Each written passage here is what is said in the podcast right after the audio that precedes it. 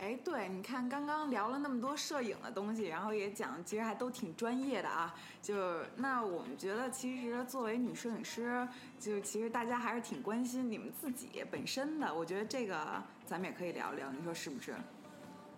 是我们自己本身的什么？女摄影师的内心世界。对对对，比如说对男摄影师啊，不，男模特有没有什么想法？对，潜规则呀。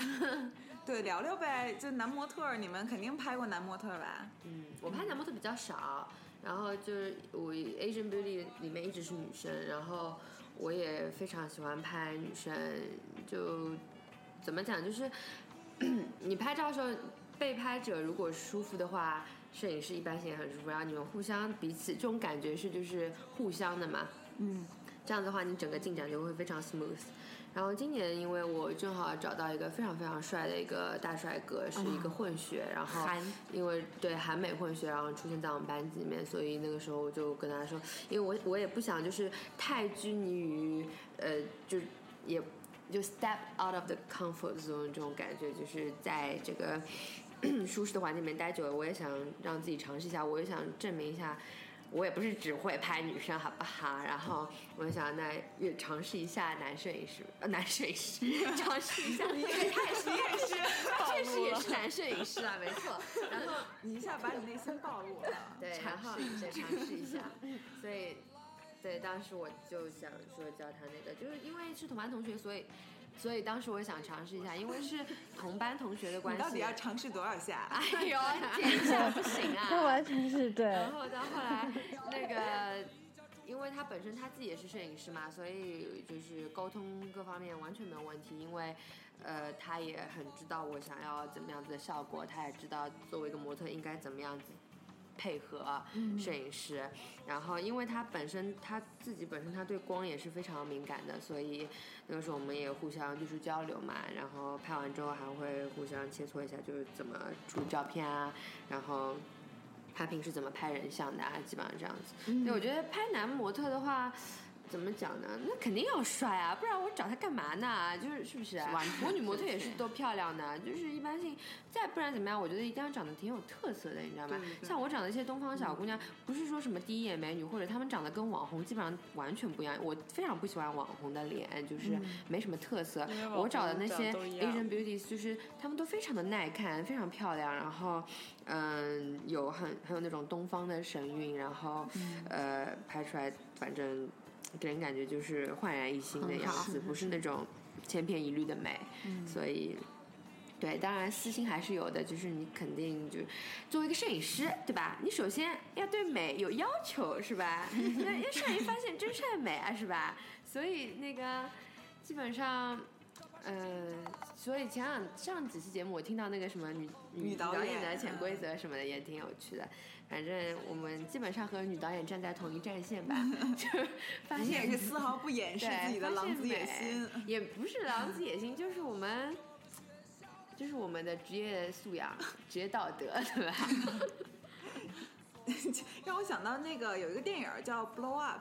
听没听说过？中文名叫放大，就是那个意大利的那个，对对对，你跟我讲过，安东尼奥尼，对对对，安东尼奥尼，对他等于拍的那个男摄影师，就是有两个小姑娘一直追着他说能不能给他拍什么的，最后好像也没拍成，但反正他们两个就他们三个人就云雨了一番，就搅在了愉快的搅在了一起，是是是，所以那个你们两位呢？我呀，我我没有怎么拍过男生，我觉得就因为我对审美的要求比较高，然后 看不上眼是吧？对对，看得上眼的都不太熟，看的然后看不上眼的都比较熟，就是这样。嗯，我超爱拍男模特的，因为我觉得那个我我我喜欢我在拍的时候，我经常会就扮上 costume，就是一是把有两种选择，一种把他把这个模特扮成完全的另外一个人。然后，或者是说，把那个模特自己本身的奇怪的特质无限放大。然后有一些女生会比较介意这种事情，就是说啊，我怎么这么丑啊，我怎么这么胖啊？但是男生大部分都不介意，就是说无所谓啊，这个很酷就够了。所以我超喜欢拍男模特，而且男生一般就是模特的时候，女生会比较在意说，哎，我这个角度会不会很丑？那男生不大在意的都。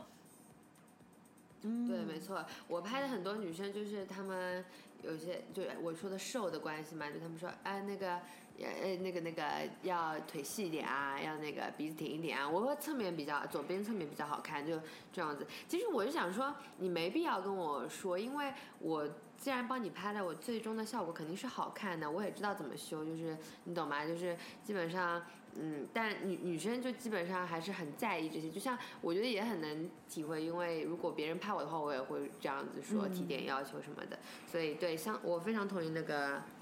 东尼。东尼说的，就是嗯、呃男生就一点完全不 care 这些，我感觉他们配合度非常的高，嗯，哎，对，我觉得我应该是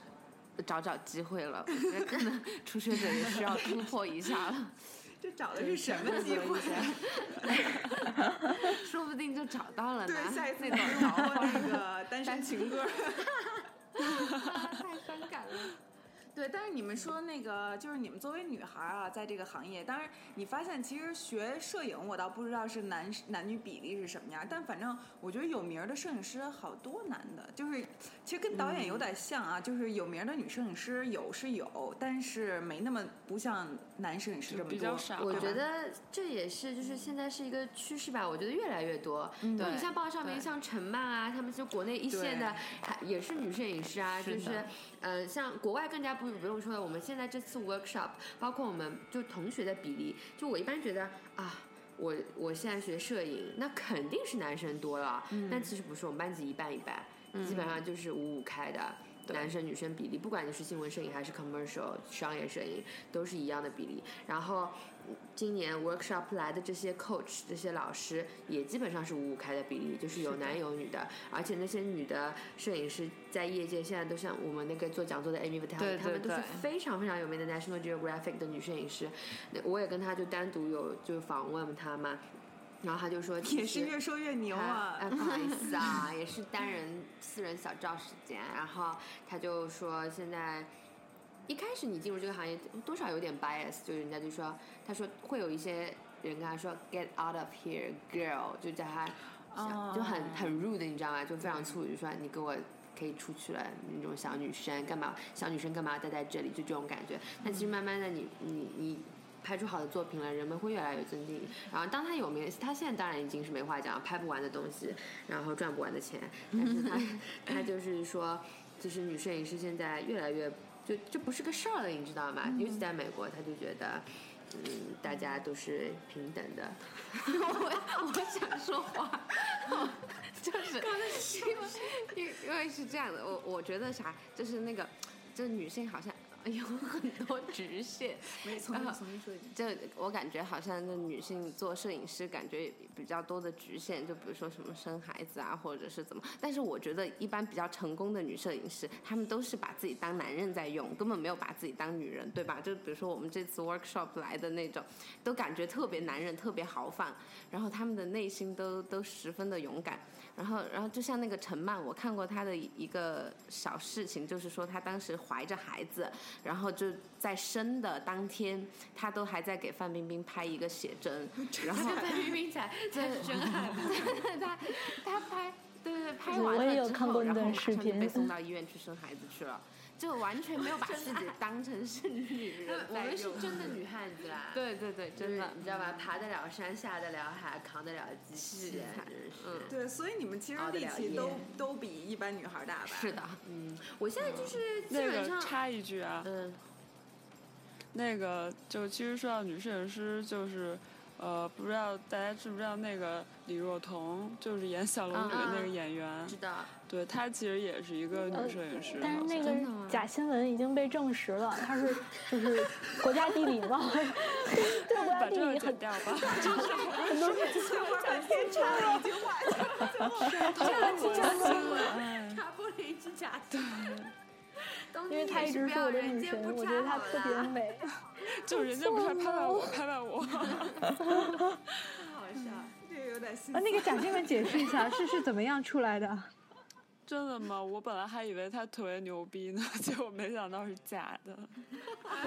国家地理有很多照片是他发表的，就是很多照片底下署名字是他的。然后那个，啊然后有一个某知音体类似杂志，然后写了一篇文章，就是讲他如何艰苦的在野外拍摄。然后后来他自己证实说，这不是我拍的，这是一个跟我同名的人。哦，好吧。哦，那其实其实周润发也就是也是一个摄影师，哎但对对对但他拍的也挺有名的。那个我觉得拍的对郑中基拍对郑好中基好啊超好，我就是想说他，他好厉害的。东东尼东尼除了补了刀，然后没说没说没说关于女孩力气大的事儿，来一句，来一句。我觉得都是一样的吧，我反正我是没觉得跟男生是有什么区别，唯一的感觉就是如果拍现场男的特别多，啊有的时候可能会出现你在拍现场，然后然后有人在拍你的情况，其他的我觉得都还挺、挺好的，没什么事儿。你在看风景，看风景的人在桥上看你，在现场看你，把这段剪掉吧，我也不知道为什么要补这个。白眼都要翻到后脑勺了。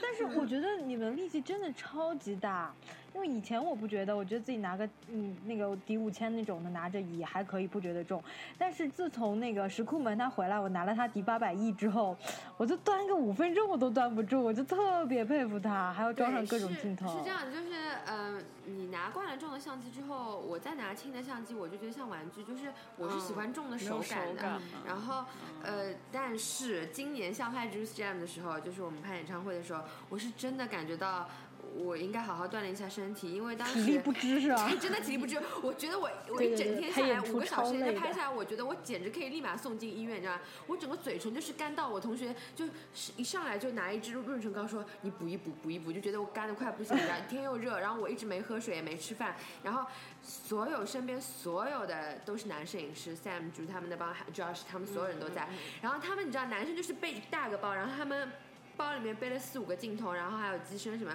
有些人还带两个机身加两个镜头，就是两个相机就会对着换嘛。我已经算得轻装上阵了，因为那个时候我跟很多女摄影师聊过天，他们也说就是做就 simple 最重要嘛，就是呃减减减轻做减法。然后那个时候我就我去拍 concert，我就带了一个 D 八百亿加了一个二四七零的镜头，因为我们就是校报还有另外一个女摄影师嘛，那个女摄影师特别胖，特别高高大大的胖的那种美国小姑娘，然后她拿了一个长焦的镜头，嗯，然后那时候我就拖着个二四七零，我都觉得拍连拍五个小时，我手到后面我都举不起来，就是我手我在舞台的旁边，我碰到音响靠音响，我碰到前面人的肩膀就靠肩膀，就是我就是没办法，你知道吗？我手已经举不起来了。然后第二天早上，通常拍完这个呃这种 concert event 之后，第二天早上起来，我我整个人像被人打过一样，就我两个手都举不起来。但是呢，常非常对，非常理解。吧。然后到后来有一次拍另外一个活动，然后是游行吧，可能游行更吓人，就是他们一边走，我还要一边奔，我还要奔在他们前面，就是我我狂奔不止，所有人看我整个人在风中里，然后我往前面狂奔十米，然后停下来，拍几张，他们突然又走过来，不好意思，我骂人了，然后他们就是他们走的特别快，然后我想说，是他们又来，然后我又奔，就这样一路就是连着奔一个小时，然后他们走多久我奔多久，然后一直要保持在他们前面，然后那个时候我奔到后面，我整个人都跑了，把我太阳眼镜都崩掉了那一天。对对对对对，然后到后来那一天，就是我拿着七十两百那个镜头跑跑那个跑到后面，我整个人就那是喘的呀。我想说不行，我一定要锻炼身体，这不然以后万一真的有点什么活动，还真是有些真真是拍。我不是说我拍不过那些男摄影师，我真是体力跟不上那些男摄影师。确实，尤其像那上次你拍那个 Stay Fair，就我就、啊我其实就跟你走了一路，我你就觉得很累了，对吧？你连相机都没拿，你就已经觉得很累了。哎那天回去我就受不了了，就回去立马就倒头就睡的那种。我们也不算一整天，就一大一个白天加一个下午一点点。嗯对对，我还那天同时在 Stay Fit 里面拍了三个 project，然后回去之后就是唉累啊。嗯对，没错可是习惯了也就好了，没错，像东尼拍那个现场肯定肯定很累啊，嗯现场。对的，对的。我当时摩登天空音乐节纽约这场，因为来的工作人员很少嘛，然后后台的摄影师也没有，然后他就希望我能多拍一点，因为机会很难得。然后我大概是那天早晨七点到的纽约市，我是从罗切斯特飞到纽约市，然后七点到，然后倒了倒了车什么，到我朋友家东西放好，就直接奔了乐队住的酒店，然后大概那时候是十一点十二点吧，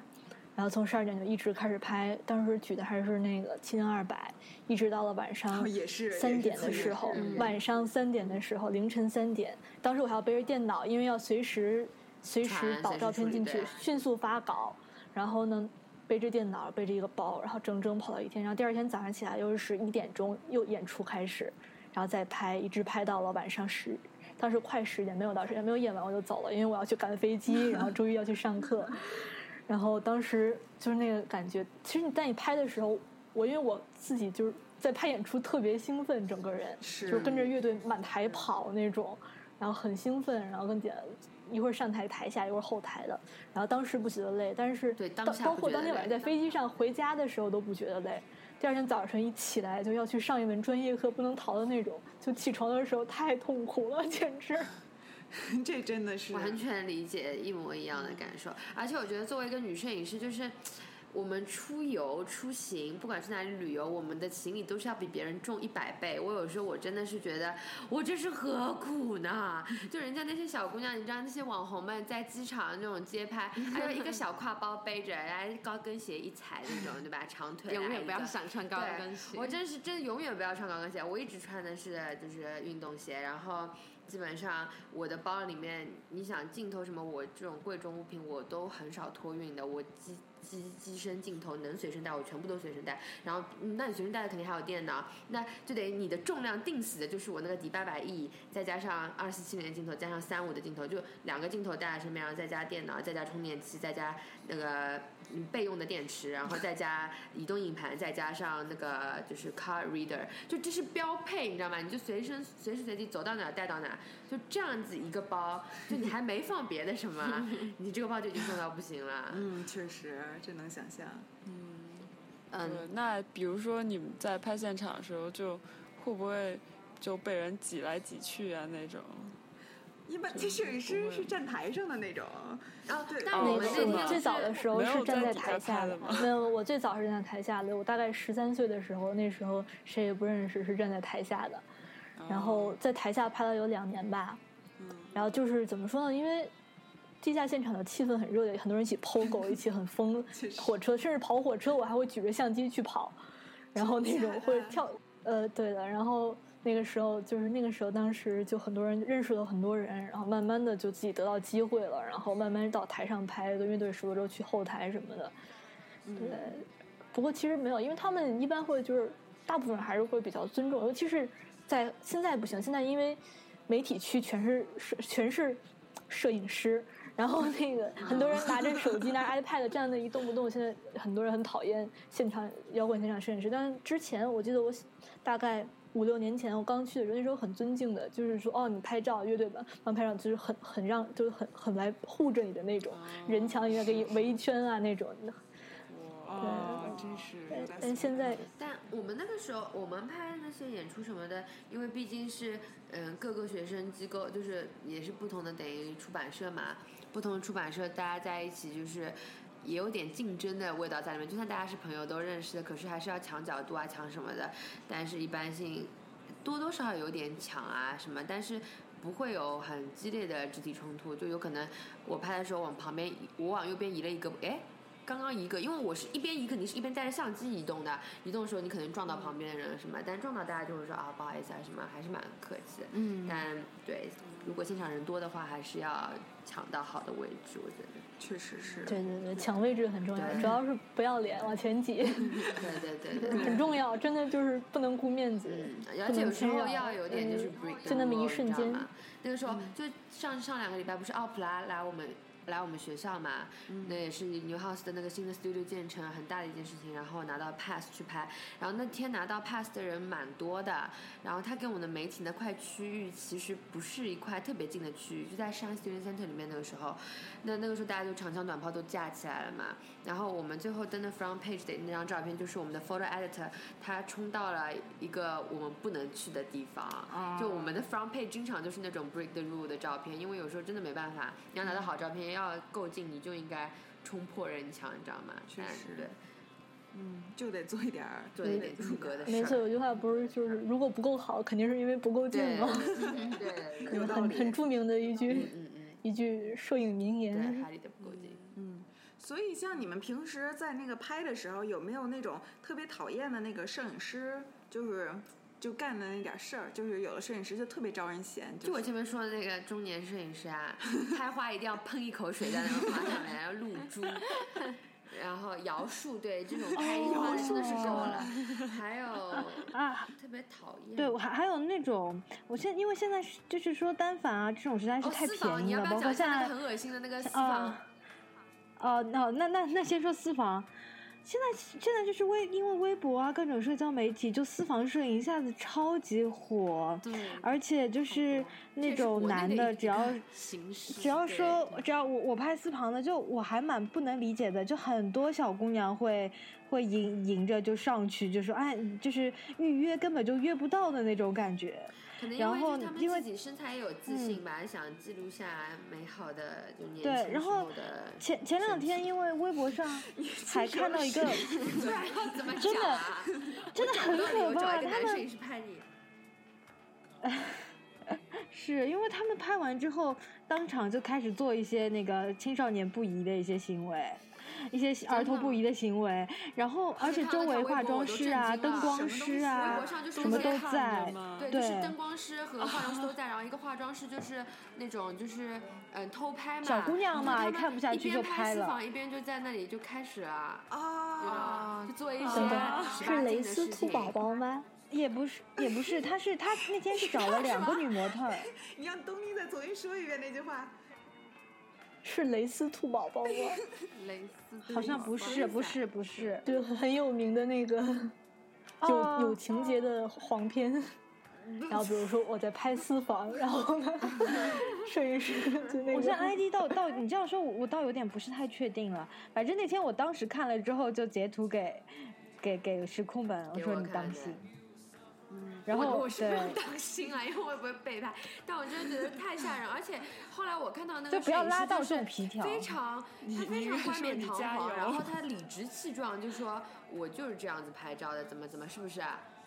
嗯，就类似于对这种感觉。嗯，其实这就把就是整个圈子的风气带坏了，而且很多人其实总体还是挺正常的，真的挺正常的，就是近些年越来越奇怪了，然后买单反的人越来越多。哎，对，然后，其实我我倒是不一点也不反不反感那种，就是刚买了单反就是来约片的那种。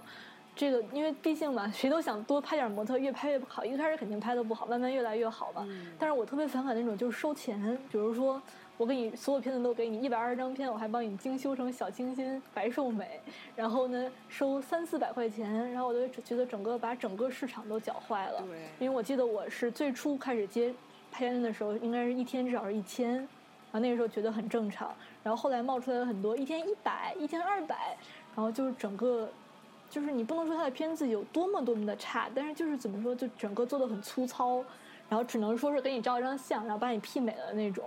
然后我觉得这种我当时不反感这种，因为初学肯定是都是这么干的，一开始。但是你要是这样再收钱的话，就是变成另外一种商业行为，就把其他人的整个市场所有人都没法做了。我特别同意，因为我们这个在，因为美国这个在摄影的这个摄影界，我们也非常就是讲究。嗯，价格这件事情，对我的意思就是说，我们老师也说过，永远都不要拉低自己的价格嘛，因为你拉低了自己价格之后，整个行业的价格都会被你拉低。因为有些摄影师，像我们现在，我觉得美国这个行业还是蛮好的，因为摄影师大家互相基本上都是一个业界的人都认识，然后大家的价格基本上都是非常合理的，开在就是你是什么水平就开什么价格。不要觉得什么啊，我刚刚好，我好像是刚刚毕业的，但是嗯没什么你经验没什么经验，但你明明就是拍的很好的，然后你说啊，那我就收一百块钱一天，这就完全是不对的。这样子的话，整个行业价格被你拉低，整个行业就就是非常的紊乱，大家都可以越开越低，越开越低，那样就没底了。对，确实是，这个真的是一个点，对吧？而且我们前两天来 workshop 的那些就是很有名的摄影师一直在跟我们强调，永远永远永远都不要随随便便把你的照片给别给别人用，会给别人用，免费的也好，有些什么组织，就是有些 organization，就他们非常非常需要你的帮助，非常非常需要这个照片，永远都不要给他们，就是。该怎么买卖就怎么买卖，这是行业的规则，你要遵守这个游戏规则才可以在这个行业里面生存。对对对，没错，说的很好啊。但我觉得要拍现场的话，其实还是挺难的，就这种事情。因为我前一段刚刚就是把我的那组片子就免费给了摩登天空，然后他在《纽约时报》上 发了发了我的片子，然后我没有发他在《纽约时报》上发了我的片子，没有很多人都过 credits 来吗？我有 credit，但是我没有稿费，所以哦不过这种事情就其实挺常见的。对，嗯，也不后悔啊，因为这因为是现场摄影这个行业就是这样的，嗯，对，就是因为你在拍真的就是现现对这对现场摄影这个行业就是这样的，就是很很，你可以说不公平，但是但是其实也是很公平的，因为你不这样做，你就你的片子就没有发不出去，就没有人要你的片子，就是这个是很残酷的一件事情。嗯，就是要其实商业摄影的话，肯定是要按照那个原则来，但是尤其是国内的现场摄影，因为现在我觉得它其实挺不健康的。因为，但是我跟他当时跟他们讲说，我什么权利都不要，我可以把片子，因为本来就是，嗯，就是一起工作，给我了很多机会，我自己也很喜欢，然后我的片子都给你，但是我要署名权是是，credit 要是我的，然个是基后你的础，包括嗯。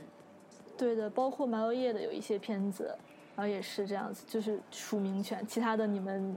不要篡改就可以了。然后最近我有点不开心，因为那个纽约摩登天空的那个 Instagram 一直在发我的片子，但是除非我在底下回复他，他才会他才会 tag 我。然后呢你就每，张然后我都回复我非我觉得就是对啊，我现在就是这样做的这样很不好的。对，人们把当照片没错，现在国内这种版权版权意识很弱的。然后我原来会用 Lofter，但 Lofter 传到高清图之后，别人会把你的图截走，对，这就是截屏把你那个去掉。然后后来就用微博，微博我都传压缩图，然后自己图标放很大，然后嗯其他的社交软件也不不大发图，所以这个很烦现在。对，这就真的是个前段题。前段时间学校不是有一个就是那个纪念活动嘛，那个 candlelight 那个活动，不哦去，拍照嘛。这个然后有很，因为校报上面登了之后，有很多人就跑过来，就他们那个组织的人跑过来问我要照片，因为这是一个就是很 emotional 的一个活动，因为我们是纪念死去的人，所以他们就是跑过来就是说啊，我们想要这个照片，我们想作为纪念，怎么怎么怎么样。那我真的是出于同情，我各种这种心理，我就想说这照片，因为如果校报登的照片我是没法给他们，因为他们要花钱买。但是我说我校除了校报登的这些照片之外，我自己又拍了更多的照片，我可以再修几张给你们，就作为纪念。他们说好的，然后我就太后悔了，就是我真的觉得那些摄影师讲的太对了。他们是有过这种经验，我把照片给他们，我跟他们说就是不能用于任何的，就是商业用途，这是最起码的。然后给 credits，然后他们我就眼睁睁的看着他们上传到 Facebook 上面，一点 credits 都没有。然后下面就不管几十几百个人在那里点赞，然后说啊好棒的照片啊，怎么样怎么样怎么样。没有人就提到摄影师的名字，你知道吗？然后我就觉得我再也再也不会给他们这种照片了，不管你是谁，太吓人了。这种太过分了，对，就一点都没有这种意识。像他们这样，真应该来学学我们的公众平台啊！真的，而且像那个 Amy，后来那个就上次来的那个 Amy 开那个摄影师，他就说每张照片每一张照片 copyright 一下，因为你永远都不知道你的照片在什么时候被什么人用在了什么海报啊或者什么什么上面，你知道吗？当你跟他们交涉说把这张照片撤下来，你不能用的时候，就你到最后最后他们如果都不同意，怎么都说不通的话，如果你这张照片是 copyright 的话，你们就可以打官司，然后他们就一定要把它撤这下来。这是个什么意思呢？你就是得做什么事儿？就是版权呀，就是证明这张照片是你拍的，然后你要署名字，你要署名，这是你的版权。在照片就是有 file information 里面，你一定要 copyright 一下，然后把自己名字打进去，然后基本上把所有的 information 都完善了，这样一张照片就是不管人家盗到哪里去，基本上都可以，嗯就是 copyright，就是是你的照片。对，这个真的是一件特别重要的事儿哈。嗯对，他们就说，在美国这边，就算别人用了你的照片，你要告他们，然后如果你没有署名什么的，你还要花很多很多钱让律师帮你证明这照片是你的，，对，特别麻烦。就没有证据。对，尤其我看像现在好多就是给明星，就小粉丝给明星做什么，都在那个比如说明星的肩膀上什么的。对，但如果其实你的照片本身没有 copyright 的话，你那个 PS 一下，那个水印就没有啦。对对对，就截一下嘛，就把那个微，尤其微可简单了博什么的，对而且现。在很多就是主要是区域的报纸什么都很无良的，就是地方报纸、晚报啊这种东西很无良很无良。我记得那时候刚上高上高中的时候拍的世界女子拳击锦标赛，然后有几张照片，然后当时是当因为当时我是给了新华社，然后新华社发了一部分，然后另外一部分没有发，然后我就不知道怎么就流传出去了。然后有一次我在我当地的报纸上看到，然后就是它有一大串署名，就发了一整版照片，有大概大概有十多张吧，大概有八九张是我的，大部分都是我的。然后那个是裁过的图，因为当时我知道这个那场内的摄影师我都认识，因为都见过，人不是很多嘛。嗯然后我就觉得说，哎，这个我也没有给他们供稿，为什么他会有我的图片？然后我翻到最底下，然后底下写着，就是前面是一大串是那种报社的老摄影师，就是很很资深的那种，我的名字在最后一个。然后，但是这种事情，因为在小地方又没有办法讲，因为就是都是叔叔大爷、老师前辈那种，就很麻烦这个事情。这都是行业互相认识的，对对这种东西都没法说。对，其实聊了这么多悲伤的故事，我们先先那个什么吧，这样也今天也是都聊的挺长时间的了，然后好不容易请把三个摄影师都请过来了，然后包括还有翠花和那个王师傅，然后就除去我，我就我觉得我拍照就是属于自拍，除了自拍我也不会拍什么别的东西了，所以拍什么技术？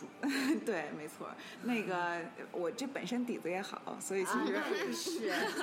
确实。那个，你们先都大家都介绍一点儿，就是能不能让普通人就能拍的稍微好一点的摄影技巧，就入门一点的，就是你们的小 pampo。我觉得，反正我最不能忍的就是一张照片，就是东斜西歪的，你知道吧？嗯你就拿卡相机给我嗯放正了，你就横平竖直，你就给我好好拍，不行吗？就因为我真不知道那角度怎么找的，就我也不知道你的世界就是这么的颠倒的嘛，就你 懂吗？我就想说，相机该怎么拿怎么拿，水平线放好，横平竖直就先就拍吧，就这样。对对对嗯。嗯，然后拍的时候尽量不要抖，不要就是定下来再拍一张照片。我经常看到那种游记啊，有的时候看一篇游记看你就会很火大，就照片所有都是抖的、卡的、歪的，然后他们还还都发上来，就觉得 就浑身不舒服。对，就这地方被你们糟蹋了。没错。对，嗯我觉得如果才学的话，嗯，就是如果实在不行，你就用自动吧。就如果你你觉得你拿那个单反只是为了就觉得想拍到效果更好的图片的话，那还要搁到 LV 档呢？对 不用，对你只是为只是为了拍到效果更好的照片的话，嗯，如果不想学它，那就用自动比较好。嗯，嗯，我觉得还是多看吧，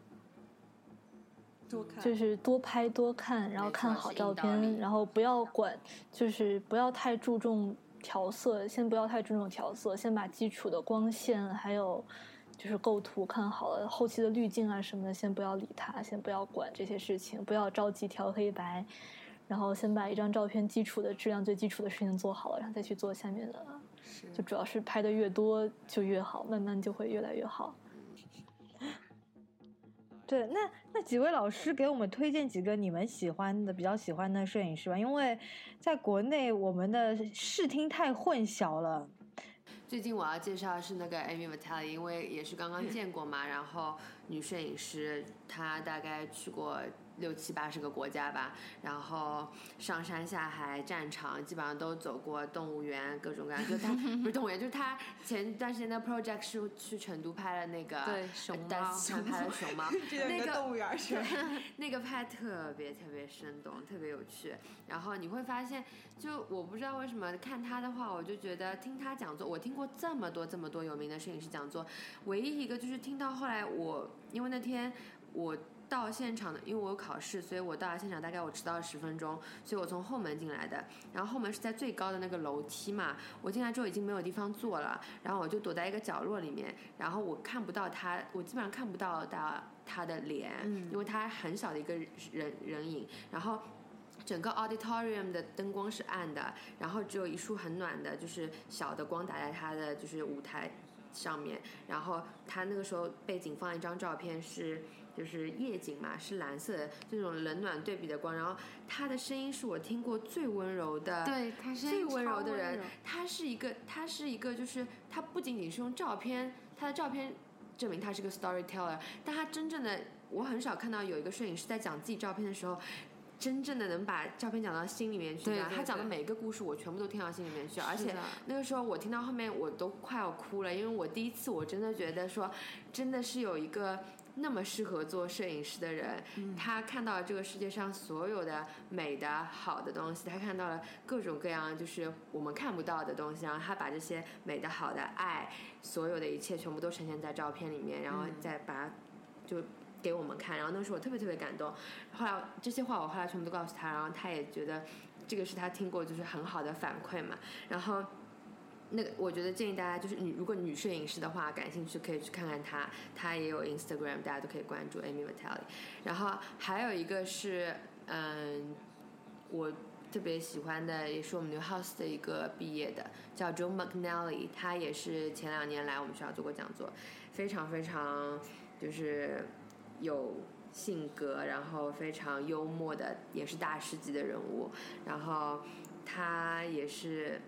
算灯光大，算灯光大师。然后他也拍人像，也拍故事。反正呃大家可以到他的个人网站上面去看看他的照片。还有其他的就是 Steve McCurry，然后还有现在我的老师。大师中的大师，Steve 呃那个 Gregory Heisler，嗯，对，就是非常三生有幸能够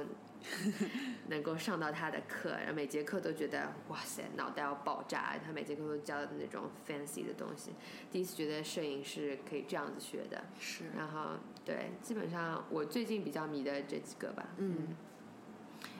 嗯，我我比较喜欢的就是，我觉得最最有我的呃最最有我以后想做的那种事儿的那种感觉的，就是一个是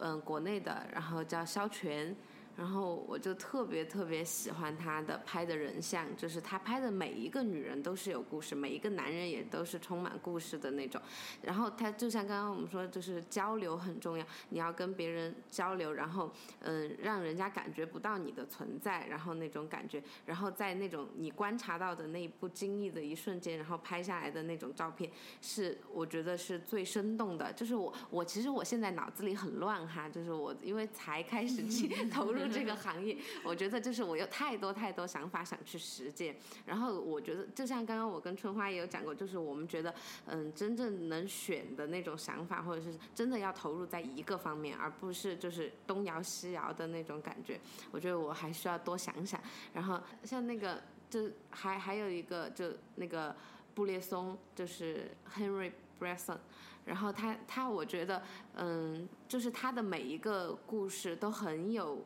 呃，每一个照片都很有故事性，很有张力。就是你看着他的照片，你会，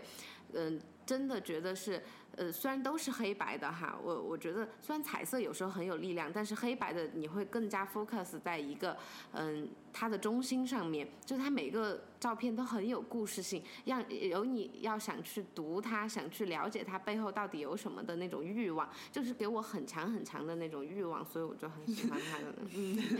也是什么 拍摄男模特的欲望。都妮你来。嗯，我也是推荐两个人，一个是之前提到的那个国内的摄影师，比较年轻，叫做任航，因为我觉得他属于，嗯，就是中国摄影师属于你开是打算把创了一个就是你男朋新的概念。友的名字也悄悄的放到里面来吗？没有啊，我男朋友，哎，这个这个，我男朋友的名字还是不要放进来 然后，然后那叫任航这个人，然后他就是中国摄影师里面就属于我觉得是一个开创性的人物吧，嗯，就是非常有特点，而且他，我觉得他可以说是颠覆了以往我们对于时尚摄影的概念、商业摄影的概念。我因为他他的作品非常有特点，就是已经不是那种精致的美，是一种既精致。怎么说呢？又有一点 B 级片的感觉，嗯，哦，然后那种，然后还有还有另外一个人也是，就是一个大家所有全世界人都知道叫戴安阿布斯。嗯，哦，我知道。对对对，这个这个女，这也是一个女摄影师，我觉得这属于就女摄影师里面，我认为是，就是至今为止最成功的一位。嗯，因为他他拍的都是他畸形人，对的对，他的拍的是奇怪的人，然后街头摄影这种孩子什么的。然后，因为我觉得他是属于在女摄影师中比较少见的，就是属于很直接的面对那种。但是他对于这种畸形人又不是一种说，你看我去拍这个奇怪的人，是他作为他们中的一个，就是说我也是一个奇怪的人，我和我身边的人在一起这种感觉。这个说的真的是。对，然后其实还有一部关于他的电影，没错，叫叫富儿。对对对，叫叫范儿是吧？对对对，那个电影，那里还有钢铁侠，钢铁侠长了一身毛。是的，小萝卜和唐尼。是，嗯还有什么要补充的吗？现在，那各位就是各位老师给自己打一下广告吧。就要微博关注于微博，大家就可以关注石库门小姐，然后网站是三 w dot reneechou dot com r e n e e c h o u dot com。对，大家就是有什么想说的，都可以在最后它有一个 contact 的地方，可以留言给我。嗯，对，嗯，尤其 嗯，就是我我不怎么用社交软件的，用的最多的就是微信，所以所以说 你要把你的微信号给大家。希望大家有机会，下次等我更成熟一点了之后，再有机会是。加入参加那个春花的节目。是会的，等你你给我们赞赞助费就可以。我们这节目火的必须得走后门才能上呢真呢。的，上一次都不知道抱春花多久大腿呢，真的。对，其实我也潜规则多着呢。那个东东东尼，你来。嗯，对，请关注我的微博杨东妮，木易杨，冬天的冬，女字旁的妮，然后后面是东妮拼音，然啊然后新浪微博，新浪微博。对对对，我我一直在用本名。对，而且其实说这么多，大家一直说这个几个女摄影师长得漂亮，其实大家也可以关注我们的呃那个来福电台的公众微信频道，就是在那个微信啊，不是微博，说错了，在那个微信搜索公众平台，然后 FM Live Radio，然后就可以看到我们这个这个我们现在就这么把我们曝光了。对对对，然后你可以输入我爱，比如说杨东咪，或者我爱石库门，我爱龙妹妹，就可以看到他们的照片，还有他们的联系方式。还有我爱翠花，我爱王之富，我爱春花都可以。对，大家就都可以看。主要大家还是看一下我爱春花，就是看一下我们天生丽质的 春花而且我那那那张照片还是石库门给拍的。对，没错，嗯石库门拿手机拍的，就就拍成那么就就好看。撑着的那张吗？对对对，对没错啊，那张很好 看。对，所以阳光美食可人儿那张，我还记嗯，也是大家互相打个广告，对吧？然后到时候龙妹妹可以就把她那个呃整理好的社交软件什么的，然后再发上来，大家该关注的就关注，对吧？对然后嗯，行，还有什么要说的吗？啊、所以最后你能放一下魏如萱的晚安晚安吗？当然可以。耶、晚安。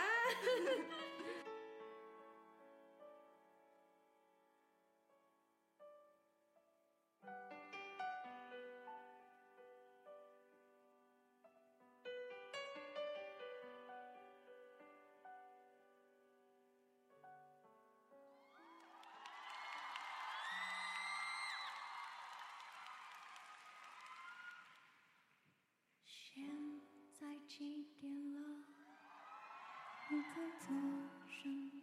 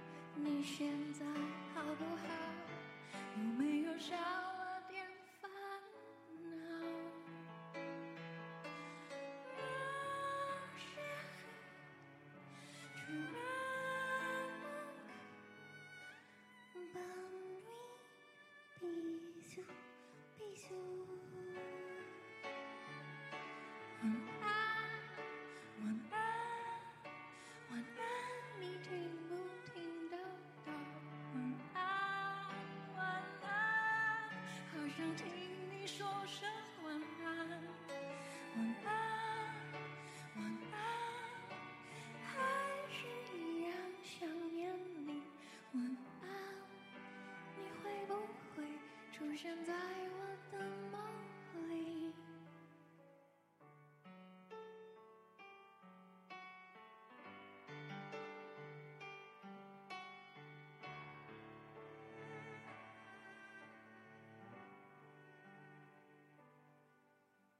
现在几点了？你在做什么？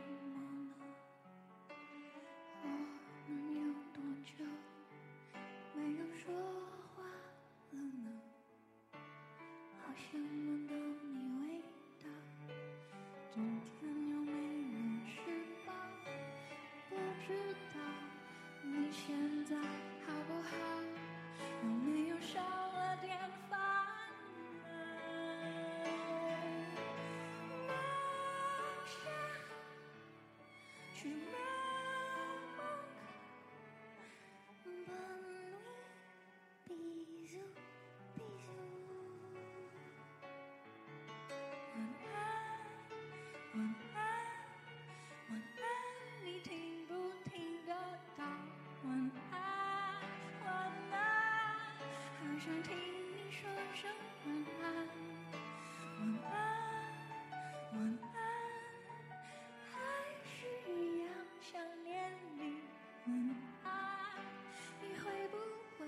出现在我的